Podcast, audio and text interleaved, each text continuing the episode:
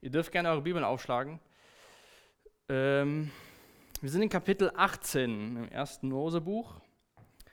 Und ich muss euch ganz ehrlich sagen, so mit dem Text, ups, mit dem Text von heute war ich sehr am Ringen, habe sehr gerungen. Ähm, wenn du hörst, das ist ja wie bei Sodom und Gomorra, an was denkst du?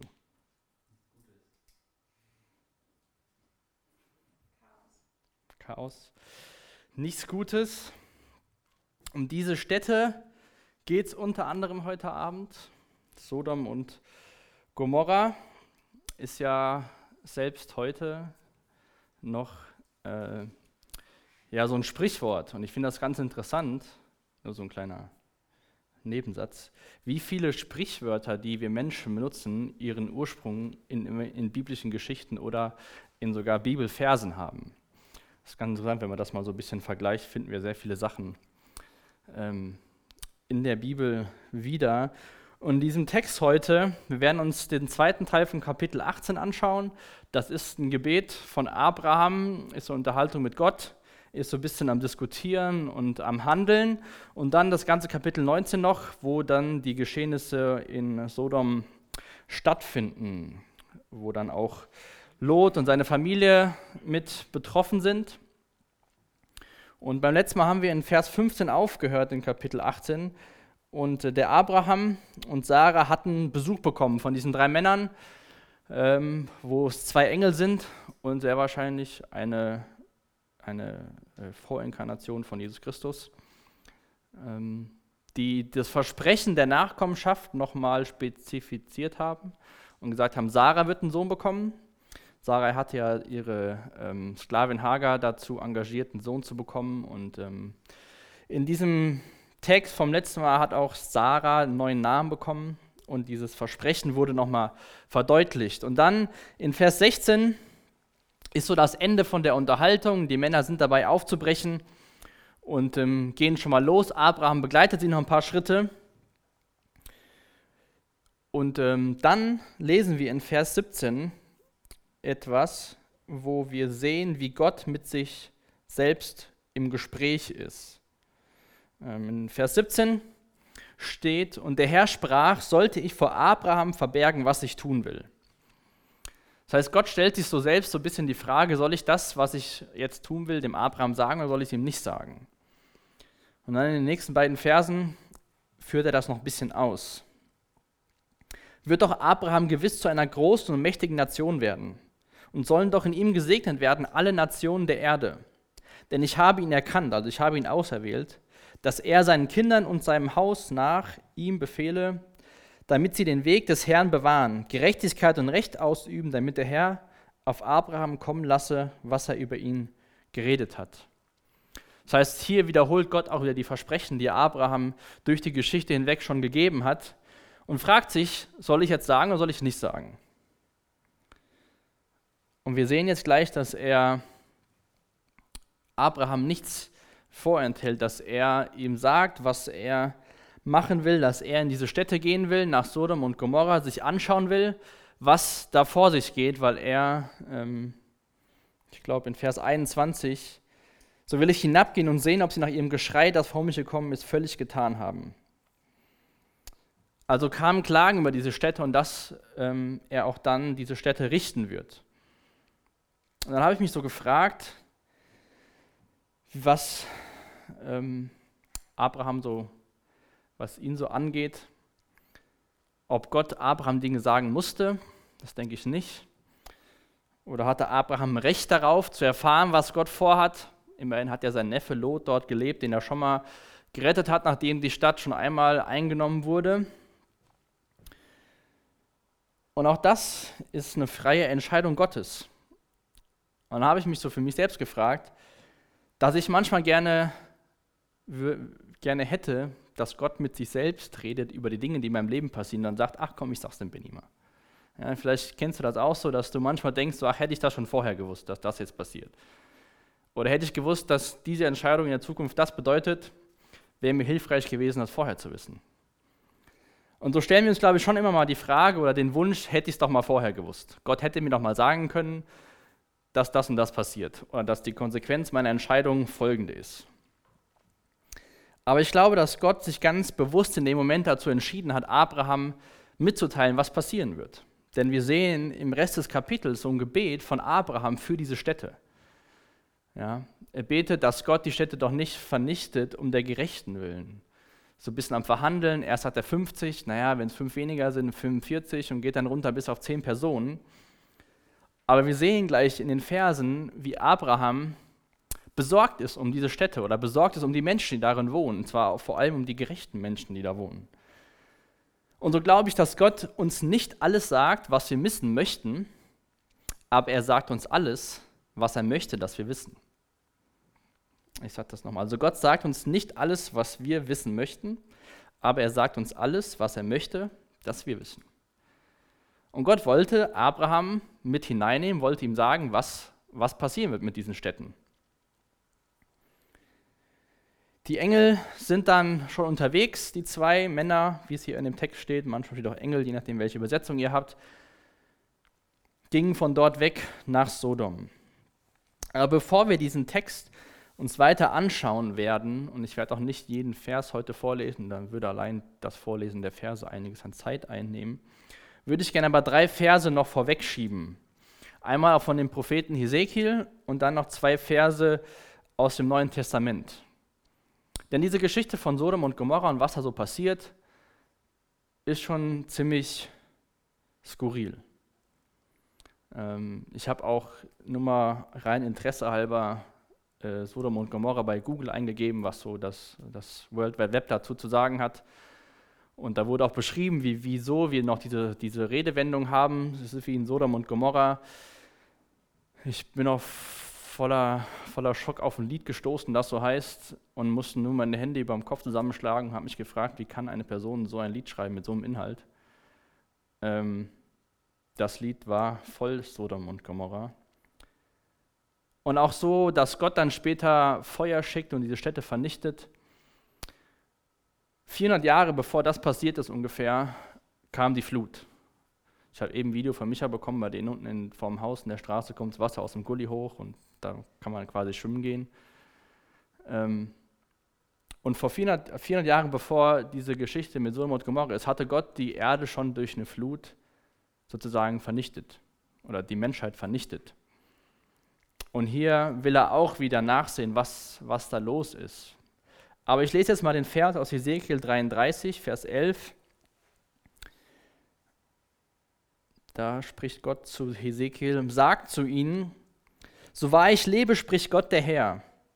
Ich freue mich nicht über den Tod eines gottlosen Menschen, sondern ich freue mich vielmehr, wenn er sein Verhalten ändert und am Leben bleibt. Kehrt um, kehrt um und ändert euer Verhalten. Warum wollt ihr sterben, Volk der Israeliten?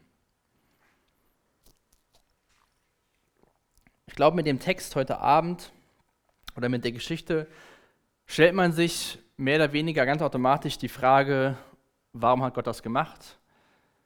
Wieso? Darf er das überhaupt? Ist das gerecht? Steht es ihm zu, solche Entscheidungen zu treffen, ganze Städte zu vernichten? Ich freue mich nicht über den Tod eines gottlosen Menschen, sondern freue mich vielmehr, wenn er sein Verhalten ändert. Das ist Gottes Wunsch für, für die Menschen damals und auch für Gottes Wunsch für uns heute. Dann ein Vers aus dem Neuen Testament, 1 Timotheus, Kapitel 2, den Vers 4, schreibt Paulus, er, Gott, möchte, dass jeder gerettet wird und die Wahrheit erkennt. Und dann noch ein aus 2. Petrus, Kapitel 3, Vers 9, da schreibt der Petrus, es ist aber nicht so, dass der Herr seine Versprechen, seine versprochene Wiederkehr hinauszögert, wie manche meinen. Nein, er wartet, weil er Geduld mit uns hat. Denn er möchte nicht, dass auch nur ein Mensch verloren geht, sondern dass alle Buße tun und zu ihm umkehren. Und auch wenn wir so eine Geschichte heute haben von Sodom und Gomorra, wo Gott Städte zerstört und Menschen sterben, weil Gott richtet, ist das Gottes Herz, dass er nicht möchte, dass Menschen verloren gehen, dass er möchte, dass jeder Mensch gerettet wird dass jeder Mensch die Wahrheit erkennt. Und Gott freut sich nicht, hat nicht an dem Tag da im Himmel gejubelt über das, was passiert ist und was passieren musste. Aber Gott hat gerichtet damals. Gott hat uns, die wir Christen sind, auch gerichtet, aber das passierte am Kreuz durch Jesus Christus, stellvertretend für uns. Diese Frage nach der Gerechtigkeit ist so eine Frage, die, denke ich, immer wieder aufkommt. Mal liest man eine Geschichte in der Bibel wie diese von Sodom und Gomorra. Man bekommt Dinge von Freunden oder sogar in der Familie mit, wo man fragt, wieso ist das jetzt gerecht? Warum ist das passiert? Man liest vielleicht Nachrichten und fragt sich, warum sterben Menschen in den, in den Meeren, weil sie auf der Flucht sind und keiner sie an Land lässt. Warum? Warum passieren solche Dinge? Und warum passiert hier aktiv etwas von Gott? Und diese Frage hat Abraham auch beschäftigt. Wenn ihr mal schaut, in Vers 22, im, im zweiten Teil, nachdem die zwei Engel unterwegs sind nach Sodom, lesen wir, Abraham aber blieb vor dem Herrn stehen. Und er trat hinzu und sprach, willst du denn den Gerechten mit dem Gottlosen wegraffen? Nachdem Gott ihm erzählt hat, was er vorhat mit den Städten, bleibt Abraham stehen, nähert sich Gott und sagt, willst du denn den Gerechten mit dem Gottlosen wegraffen? Abraham tritt vor Gott. Im Endeffekt betet er hier. Wir sehen so das erste aufgeschriebene Gebet von einem Menschen in der Bibel. In Vers 24 und 25 ist dieser Anfang weiter von dem Gebet. Vielleicht sind 50 Gerechte innerhalb der Stadt. Willst du sie denn wegraffen und dem Ort nicht vergeben, um der 50 Gerechten willen, die darin sind? Fern sei es von dir, so etwas zu tun, den Gerechten mit dem Gottlosen zu töten, sodass der Gerechte sei wie der Gottlose. Fern sei es von dir, und dann, sollte der Richter der ganzen Erde nicht Recht üben? Sollte der Richter der ganzen Erde nicht Recht üben? Oder eine andere Übersetzung, sollte nicht der Richter der ganzen Welt gerecht handeln? Abraham ist besorgt um die Menschen. Abraham tritt für die Menschen ein, nachdem Gott ihm gesagt hat, was sein Plan ist. Aber er bittet nicht, dass er die Gottlosen um ihrer selbst willen verschont, sondern er bittet, dass Gott diese Städte verschont um der Gerechten willen, um der, ich sage es mal in unserer Sprache, um der Christen willen, die dort leben. Im Endeffekt so ein bisschen wie, fragt er so, darf Kollateralschaden entstehen? Da gibt es auch Menschen, Gott, die dir nachfolgen, die gerecht leben. Willst du die ganze Stadt vernichten, wenn es nicht 50 Gerechte dort gibt? Abraham war ein Fürsprecher für die Menschen. Und er hat ganz speziell gebetet. Ganz speziell. Erst 50, 45 bis hin zu 10. Aber was ich interessant finde, ist, er stellt nicht in Frage, ob das überhaupt in Ordnung, was Gott da tut. Er sagt nur, willst du, willst du die Gerechten und die Gottlosen zusammen vernichten? Er sagt nicht, wieso willst du es überhaupt tun?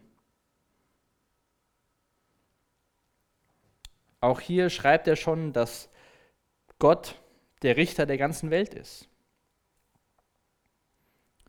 Und wir werden uns ganz am Ende noch Verse aus dem Lukas-Evangelium anschauen, wo Jesus diese, diese Geschichte hier oder diese Stadt zitiert im Endeffekt, wo er sagt, es wird wieder so sein wie zu den Zeiten von Sodom und Gomorra, wenn der Menschensohn, wenn Jesus wiederkommt.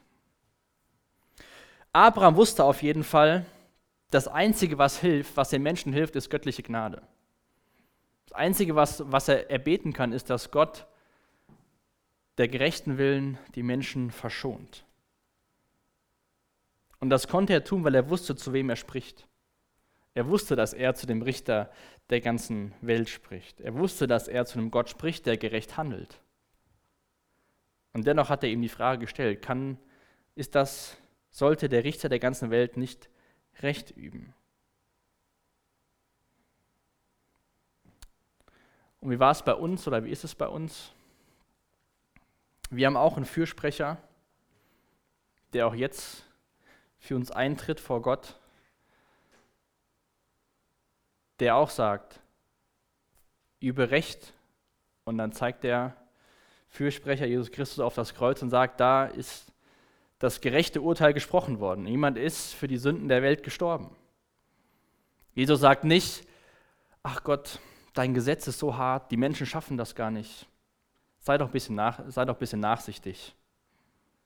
Oder äh, ja, gibt so andere Ausreden, sondern Jesus hat sich selbst diesen Willen des Vaters untergeordnet. Er hat im Garten gebetet, wenn es einen anderen Weg gibt, dann lass den Kelch an mir vorübergehen. Wenn es keinen gibt, dann werde ich den Weg zum Kreuz gehen. Gott ist so, so anders als wir und hat so, ja, ich nenne es mal hohe Maßstäbe, die können wir gar nicht erreichen. Die konnten die Menschen damals auch nicht erreichen. Aber Jesus hat diesen Maßstab erfüllt, ein für alle Mal. Und deswegen sagt Jesus zu seinem Vater, schau auf mich, schau, schau auf das Opfer am Kreuz. Und deswegen sind die Menschen, meine Nachfolger, gerecht. Und Gott wusste das auch, dass nur das der einzige Weg ist, um die Maßstäbe Gottes zu erfüllen. Und so betet Abraham und handelt mit Gott und ist, ja, so, ist sich immer unsicherer so ein bisschen. Ja. Erst hat er 50, ja, vielleicht gibt es fünf Leute, die es nicht so ganz dabei sind, hätten wir immer noch 45. Und dann am Ende in Vers 32 in Kapitel 18 lesen wir dann Vers 32. Schließlich sagte Abraham, Herr, bitte werde nicht zornig, ich will nur noch ein letztes Mal reden. Angenommen, es finden sich dort nur zehn. Und der Herr sprach, dann will ich sie wegen der zehn nicht zerstören. Nach diesem Gespräch mit Abraham ging der Herr fort und Abraham kehrte nach Hause zurück. Gott hat sich auf das Gebet sozusagen von Abraham eingelassen. Er hat ihm erzählt, was passieren wird. Abraham hat gesagt, hier, schau mal an, da sind Gerechte in der Stadt. Willst du nicht die Stadt verschonen, wenn du 50, wenn du im Endeffekt, wenn du 10 findest? Und Gott sagt, okay, wenn ich 10 Gerechte finde, werde ich die Städte verschonen. Und ich glaube, wir können da auch was für unser Gebetsleben lernen. Dass wir möglichst spezifisch beten. Das ist auch keine Wunderformel, dass es immer funktioniert. Aber ich glaube, wir sehen hier in der Bibel anhand von dieser Geschichte, wie wie man beten kann. Ich glaube, keine Geschichte gibt uns das ähm, Rezept, dass es immer funktioniert, dass immer das, was wir beten, eintrifft. Aber das ist ein gutes Beispiel, wie wir beten können, denn dass wir sehr spezifisch beten und nicht irgendwie allgemein beten, sondern sagen, hey, wenn es zehn Leute sind, dann bitte verschon die Stadt. Gott sagt, dann will ich sie nicht zerstören wegen der zehn. Das Gespräch, das Gebet ist beendet und dann im Wechsel auf Kapitel 19 sind wir jetzt in Sodom. Die Ereignisse überschlagen sich in der Stadt. Die Engel, ich lese mal Vers 1, kommen an. Am Abend erreichten die beiden Engel Sodom. Lot saß gerade beim Stadttor. Als er sie sah, stand er auf und ging ihnen entgegen. Er verneigte sich tief vor ihnen. Und der Lot, damals, nochmal vielleicht zur Erinnerung, als sie aus Ägypten kamen, hat Abraham gesagt, hier such dir aus, wo du hingehen willst. Lot hatte die Städte, diese Ebene von Sodom gesehen, hat gesagt, da will ich hingehen, da sieht es gut aus. Ist dann da hingezogen mit seinen Zelten, diese Stadt wurde schon mal geplündert. Abraham hat seinen Neffen gerettet, alle anderen auch, sie sind wieder zurück in die Stadt. Und nun hat es Lot anscheinend in der Stadt bis zu einem höheren Status geschafft.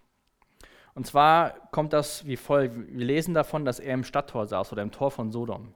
Und damals war es so, dass in diesen Stadttoren, das war so ähnlich wie so ein Rathaus heutzutage. Da saßen so die höheren Personen im, in der Stadt. Man hat über Verhandlungen, man hat über Dinge verhandelt aus der Stadt. Man hat die Gäste begrüßt und dann saß man da so rum. Und Lot war einer von denen. Und er sieht die beiden Engel, geht ihnen entgegen und begrüßt sie.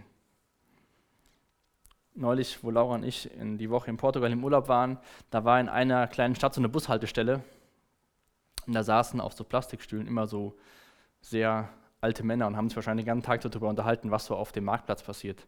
Vielleicht war das damals auch so, die saßen da und haben sich unterhalten, waren neugierig, geguckt, wer geht rein, wer geht raus. Und Lot hat erkannt, Das sind Fremde. Und bittet sie zu sich nach Hause. Eigentlich wollten die woanders übernachten und so, der hat sie dann ein bisschen überredet. Sie sind nach Hause gekommen zu Lot. Und dann fängt so das Grausame, sage ich mal, an, in Vers 4, Kapitel 19. Noch ehe sie sich schlafen gelegt hatten, kamen alle Männer Sodoms, Junge und Alte, und umstellten das Haus. Sie schrien: Lot, wo sind die Männer, die heute Abend zu dir gekommen sind? Schick sie uns heraus, wir wollen uns an ihnen befriedigen.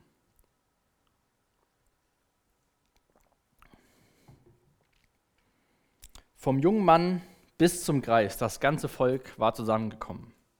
Ist vor dieses Haus gekommen von Lot und hat gesagt, schickt die Männer heraus, wir wollen uns an ihnen befriedigen.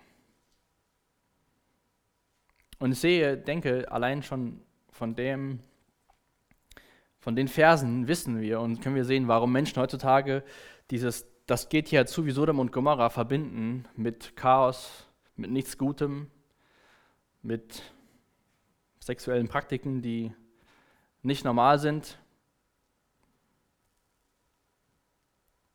Und in Judas im Neuen Testament, den Vers 7, schreibt er, ganz ähnlich war es bei Sodom und Gomorra und den umliegenden Städten. Ihre Bewohner gaben sich sexueller Zügellosigkeit hin und praktizierten wieder natürliche Dinge. Zur Strafe für das Verhalten und als warnes Beispiel für uns alle sind sie nun dem ewigen Feuer ausgeliefert. Da ging es zu wie in Sodom und Gomorra. Die kommen vor das Haus und wollen diese zwei Männer und wollen sich an ihnen befriedigen. Und vielleicht ist das schon ein bisschen seltsam genug, warum Männer das so machen oder das ganze Dorf von jung bis zum alten Kreis. Dann schaut man, was in den nächsten beiden Versen steht, Verse 7 und 8. Man könnte meinen, es geht nicht schlimmer, doch Lot versucht. Lot geht vor die Tür, will die Masse beruhigen und spricht dann in Vers 7. Meine Brüder bat er, begeht doch kein solches Verbrechen. Gut, wenn man den Satz stehen lässt, wäre alles, wär alles gut. Und dann schaut mal, was in Vers 8 steht, wie Lot weiterredet. Seht doch, ich habe zwei Töchter, die noch mit keinem Mann geschlafen haben. Die kann ich zu euch herausbringen. Tut mit ihnen, was ihr wollt, nur lasst die Männer in Ruhe, denn deshalb sind sie in mein Haus gekommen.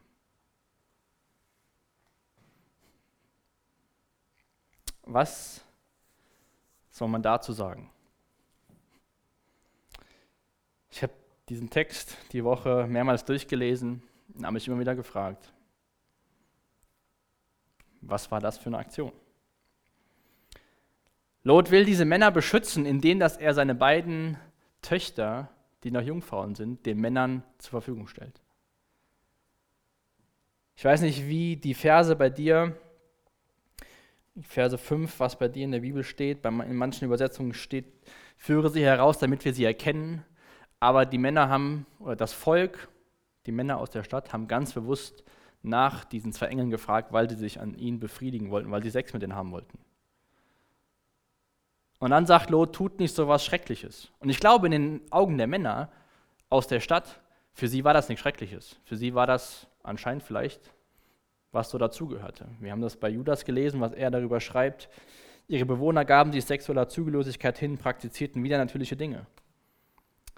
Aber Lot hatte zumindest noch ein bisschen, bisschen mehr verstanden, hat gesagt, tut doch nichts Böses. Aber dann, als Gegenleistung, will er ihnen seine beiden Töchter geben.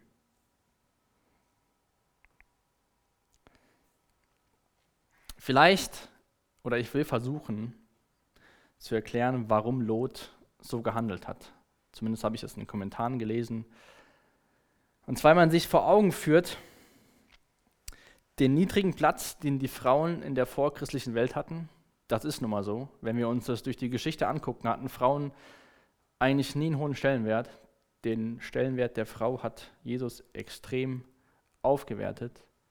Und hinzu kommt, dass damals Gastfreundschaft sehr hoch angesehen war.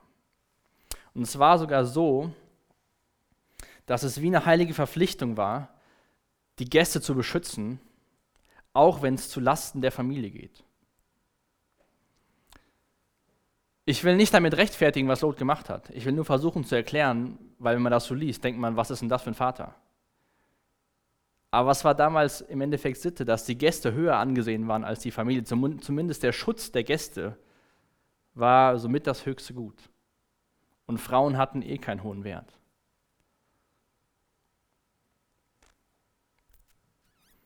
Abraham hat in Ägypten seine Frau als Schwester ausgegeben. Auch hat dann seine Frau mit dem Pharao geschlafen. Gut, die Geschichte haben wir, kennen wir, wo er dann aus dem Land geschickt wurde, weil Pharao gemerkt hat, dass es gar nicht die Schwester, sondern die Frau. Abraham hat sich damals nicht gut verhalten und Lot absolut auch nicht.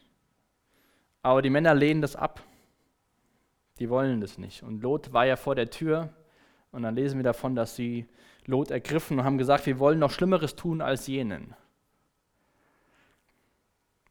Und dann greifen die Engel ein und ziehen Lot zurück ins Haus, schlagen diese Meute, die Männer, mit Blindheit. Sie wissen nicht mehr, wo die Tür ist. Und im Endeffekt ist zum Glück nichts passiert. Gott hatte zu Abraham gesagt, er will hingehen und schauen, ob das Geschrei, was über Sodom so groß ist, wirklich stimmt. Die Engel sind hingezogen und hier sehen wir den Beweis, dass das, was über Sodom zu Gottes Ohren gekommen ist, dass das stimmte. Natürlich wusste das Gott auch. Er musste jetzt nicht in die Stadt gehen, um sich zu vergewissern, ob das, was er gehört hat, auch wirklich stimmt.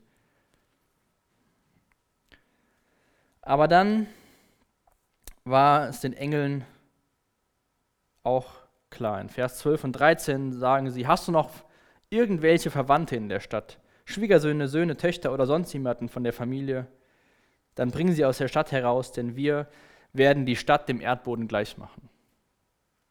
Vers 12 und Vers 13.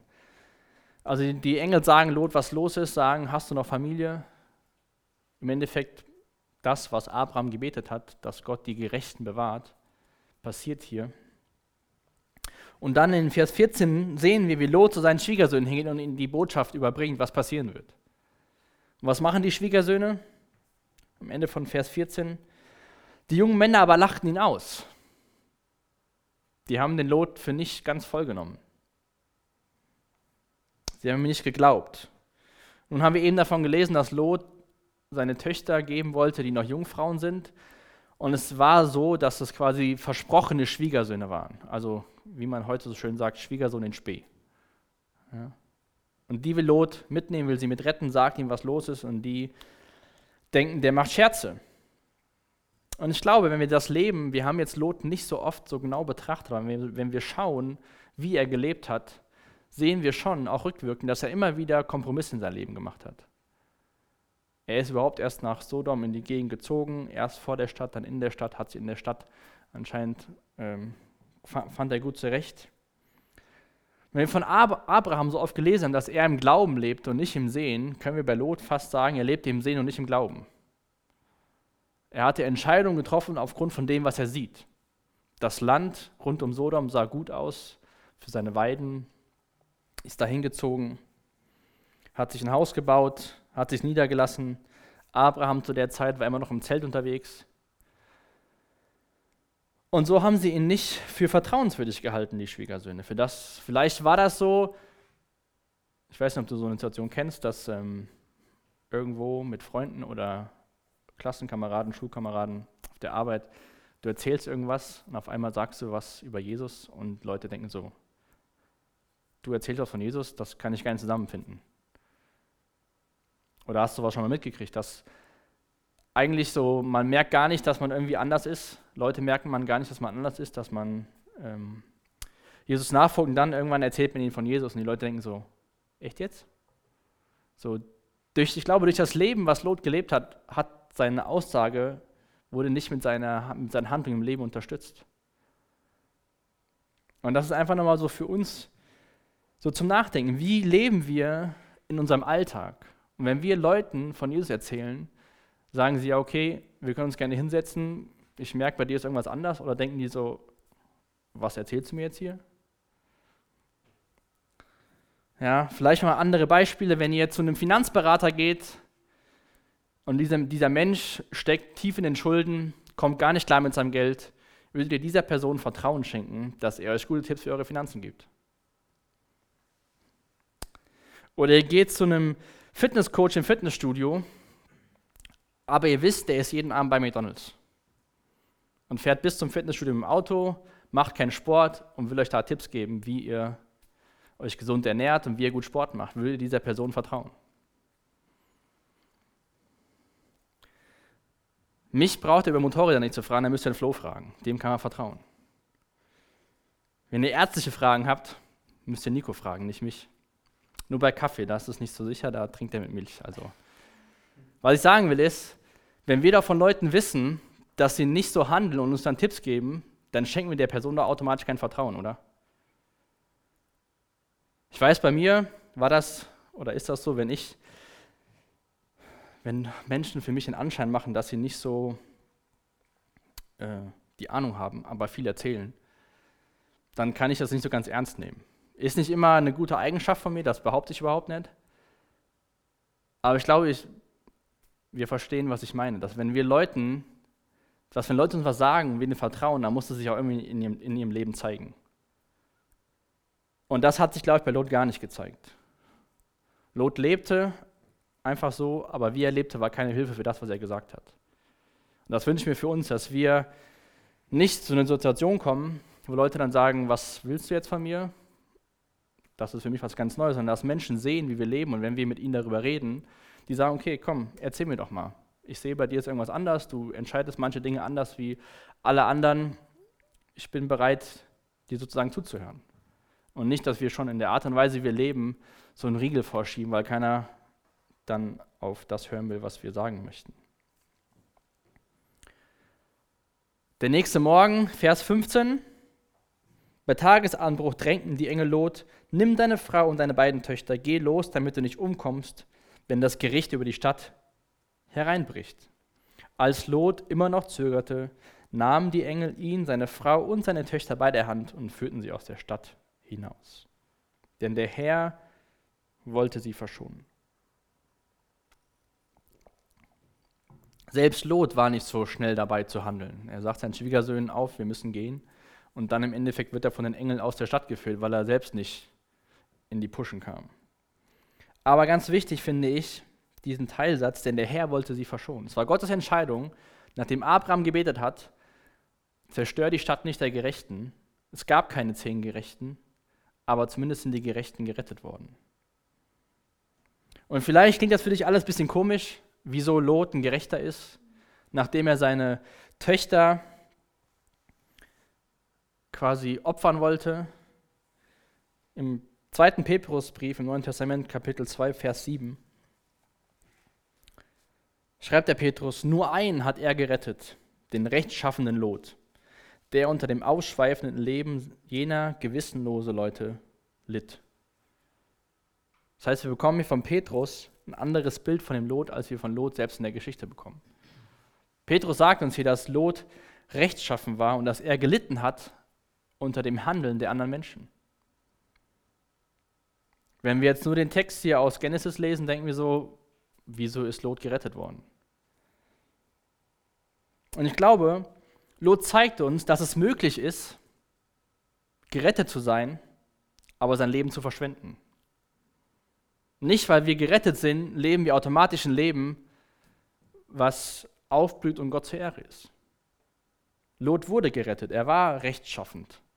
Er hat sogar gelitten unter den Menschen, die da ihre Taten vollbracht haben. Aber wahrscheinlich hat Lot diese Stadt zu sehr lieb gehabt, um Gott zu dienen, und Gott zu sehr lieb gehabt, um vollständig so einer zu werden wie, der Stadt, wie in der Stadt. Lot hing komplett zwischendrin. Er wusste irgendwie so ein bisschen, wer Gott ist. Er war rechtschaffen, er wurde gerettet. Aber er hat es immer noch zu sehr mit der Stadt identifiziert, dass sein Leben für irgendwas nützlich war. Und ich glaube, da können wir auch oftmals hängen. Dass wir auf der einen Seite uns darüber freuen, dass wir gerettet sind, und auf der anderen Seite so viele Dinge toll finden, die in Gottes Augen gar nicht toll sind. Und dann hängen wir so dazwischen und wissen nicht, was wir tun sollen. Auf der einen Seite leiden wir darunter, wie es in unserem Umfeld zugeht. Dann wünschen wir uns wieder ein bisschen mehr von Gott. Und das Leben geht so nutzlos vor sich dahin. Ich habe eben den Vers aus Ezekiel vorgelesen, wo Gott, ich lese ihn nochmal vor, ähm, Hesekiel 33, Vers 11. So wahr ich lebe, spricht Gott der Herr, ich freue mich nicht über den Tod eines gottlosen Menschen, sondern ich freue mich vielmehr, wenn er sein Verhalten ändert. Nur weil wir uns für Jesus entschieden haben, heißt das nicht, dass wir automatisch unser Verhalten ändern. Diese Entscheidung, Jesus nachzufolgen, anzuerkennen, dass man Sünder ist und seine Hilfe braucht, ist das eine. Aber dann liegt es auch daran, sein Verhalten zu ändern. Und ich glaube, das ist die Herausforderung, vor der wir unser ganzes Leben lang stehen werden. Dass das, was wir im Glauben angenommen haben, sich auch in der Tat auswirkt. Dass das, was wir glauben, was wir in der Bibel lesen, was gut für uns ist, dass sich das an unserem Verhalten zeigt. Und dass wir dann durch unser Verhalten schon ein gutes Zeugnis sind und nicht wie der Lot, wo Leute sich über den lustig machen, wenn er was erzählt, dass Gott kommt und richtet. Gut, die Engel haben Lot dazu gezwungen, im Endeffekt die Stadt zu verlassen. Und auf dem Weg sagt Lot, hier, ich schaffe das gar nicht bis in die Berge. Da vorne ist eine Stadt, lass mich bis dahin kommen. Und dann sagen die Engel, ja, okay, geh in die Stadt. Die Stadt hieß, heißt Zoa. Vers 22 lesen wir, bring dich schnell dorthin in Sicherheit, denn ich kann nichts tun, sagt der Engel, bevor du nicht dort bist. Also die Engel wussten, sie konnten die Stadt erst zerstören, wenn Lot aus der, Entschuldigung, aus der Gefahrenzone war. Lot kommt in die Stadt, die Sonne geht auf und dann in Vers 24, da ließ der Herr Feuer und Schwefel vom Himmel auf Sodom und Gomorra regnen. Er machte die Städte dem Erdboden gleich, zusammen mit der ganzen Ebene. Er tötete alle Bewohner und vernichtete alles, was dort wuchs.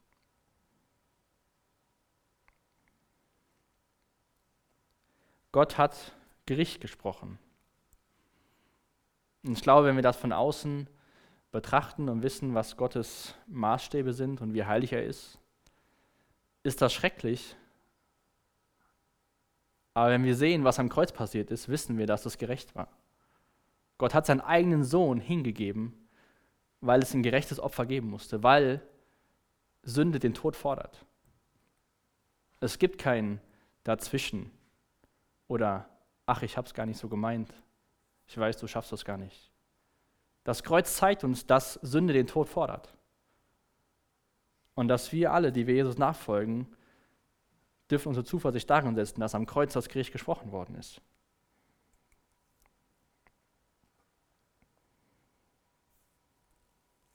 Vers 29. Doch Gott hatte Abrahams Bitte gehört. Er hatte zwar die Städte zerstört, in denen Lot gewohnt hatte, Lot, aber, Lot selbst aber in Sicherheit gebracht. Da lesen wir es in der Geschichte, dass Gott das Versprechen, was er gegeben hat, oder die Bitte erhört hat. Wo er auch gesagt hat, ich werde die Stadt nicht zerstören. Gut, wurde zerstört, weil es weniger als zehn waren. Aber in Vers 26, ich habe den Vers bewusst, jetzt lese ich erst jetzt. Und seine Frau, Lots Frau, aber schaute auf der Flucht zurück und erstarrte zu einer Salzsäule.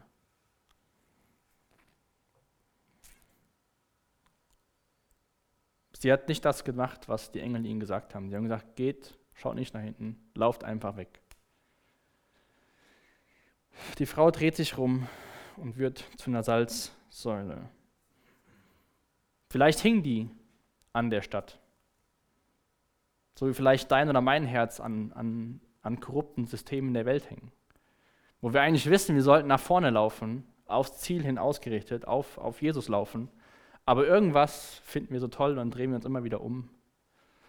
Und dann wird der Weg wieder schwer. Ich habe es noch keinen erlebt, der zu einer Salzsäule wurde, weil er sich an Dinge äh, klammert, die man eigentlich loslassen sollte. Aber ich glaube, das kann, sollte uns zeigen, dass wir nach vorne schauen sollten und nicht auf das schauen sollen, was wir zurückgelassen haben.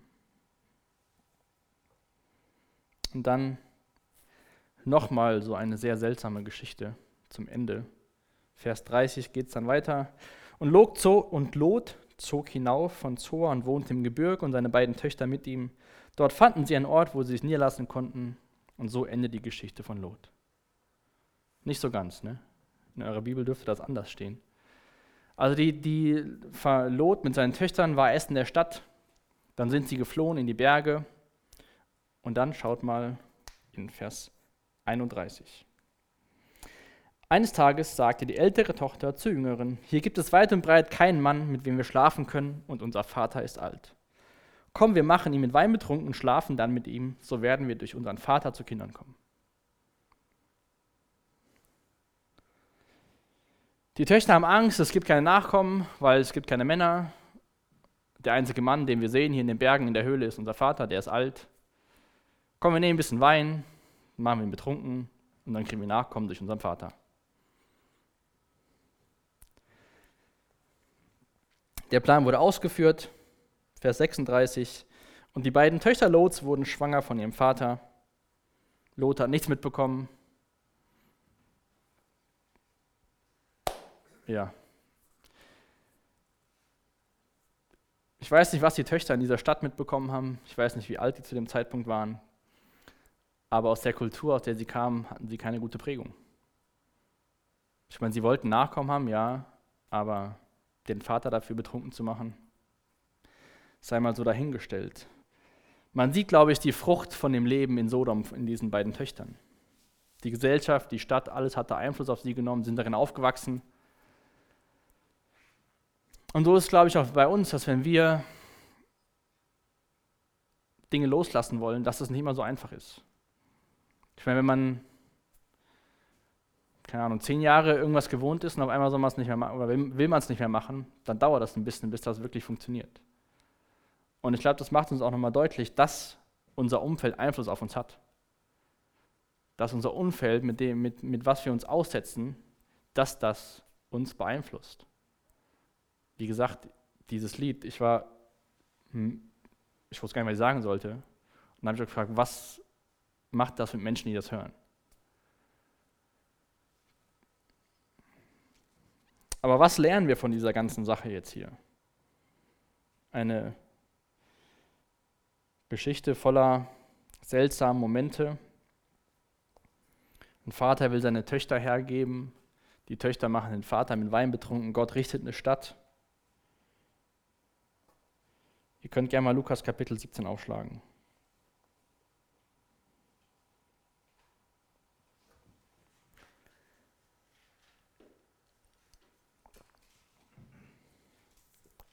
Und zwar lese ich mal ab Vers, ab Vers 26.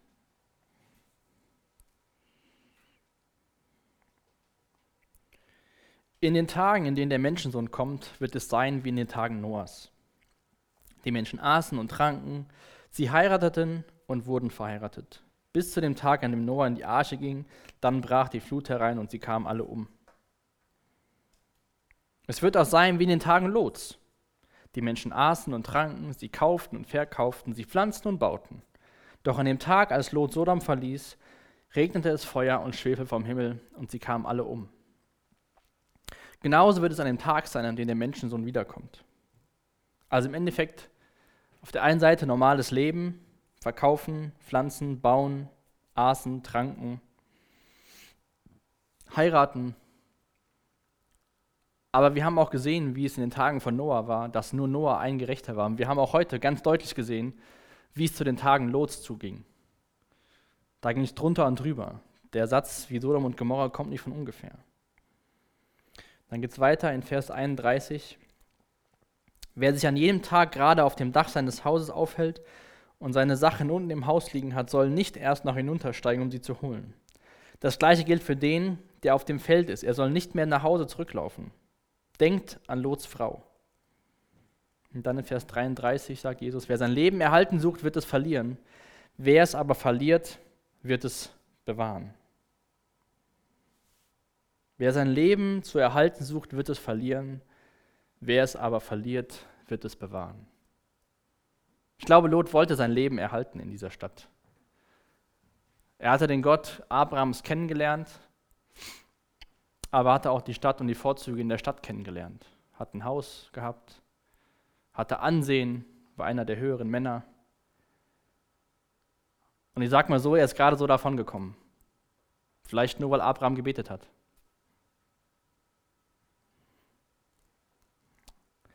Und so wünsche ich mir für uns, dass wir nochmal darüber nachdenken. Wollen wir unser Leben versuchen zu erhalten? Halten wir unser, an unserem Leben fest, weil irgendwas so toll ist? Oder sagen wir, okay, Jesus, hier ist unser Leben. Ich weiß nicht, was die Zukunft bringt.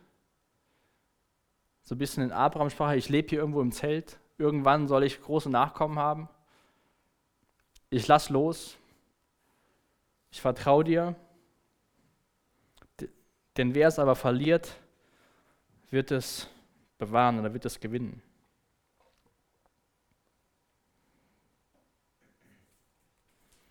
Wer dieses Leben verliert, wird sein Leben retten. Das ist nicht so einfach heutzutage. Das war damals nicht einfach für den Lot. Es war nicht einfach für Leute nach dem Lot. Es ist für uns nicht einfach und es wird für Leute nach uns auch nicht einfach sein. Ich glaube, jede Zeit hat ihre eigenen Herausforderungen. Was es bedeutet, sein Leben versuchen zu festzuhalten, daran festzuklammern. Ich denke, gerade bei uns ist viel mit, mit Sicherheit, Geld, Gesundheit, Planbarkeit. Wer sein Leben, wer sich an dieses Leben klammert, wird es verlieren. Wer dieses Leben verliert, wird sein Leben retten. Jesus, ich danke dir für diese klaren Worte in deinem, in deinem Wort. Ich danke dir für die klaren Worte, die du zu deinen Jüngern gesprochen hast. Und ich danke, dass du schon gesagt hast, dass es eines Tages wieder so sein wird das Gericht kommen wird. Und ich danke dir dafür, dass wir als deine Kinder keine Angst haben müssen vor diesem kommenden Gericht, sondern dass wir wissen dürfen, dass wir sicher in deiner Hand sind, weil du am Kreuz für uns gerichtet wurdest. Ich bitte dich, dass wir ganz neu darüber nachdenken, ob wir in unserem Leben festhalten oder ob wir uns bewusst dazu entscheiden, unser Leben zurückzulassen und dir nachzufolgen. Bitte schenk uns Augen für, für das, was wirklich zählt. Lass uns da, wo wir sind, gute Vorbilder sein für Menschen, die, die dich suchen, vielleicht gar nicht bewusst, aber die auf der Suche sind, Jesus. Danke, dass du dein Leben nicht festgehalten hast. Danke, dass du dein Leben gegeben hast. Und danke, dass wir wissen dürfen, dass du jetzt im Himmel zu Rechten des Vaters sitzt, voller Herrlichkeit. Und dass du in Herrlichkeit wiederkommen wirst. Als König. Als Richter der Welt. Danke, dass wir auf der Seite des Richters sind. Danke, dass wir freigesprochen sind durch deinen Tod am Kreuz. Amen.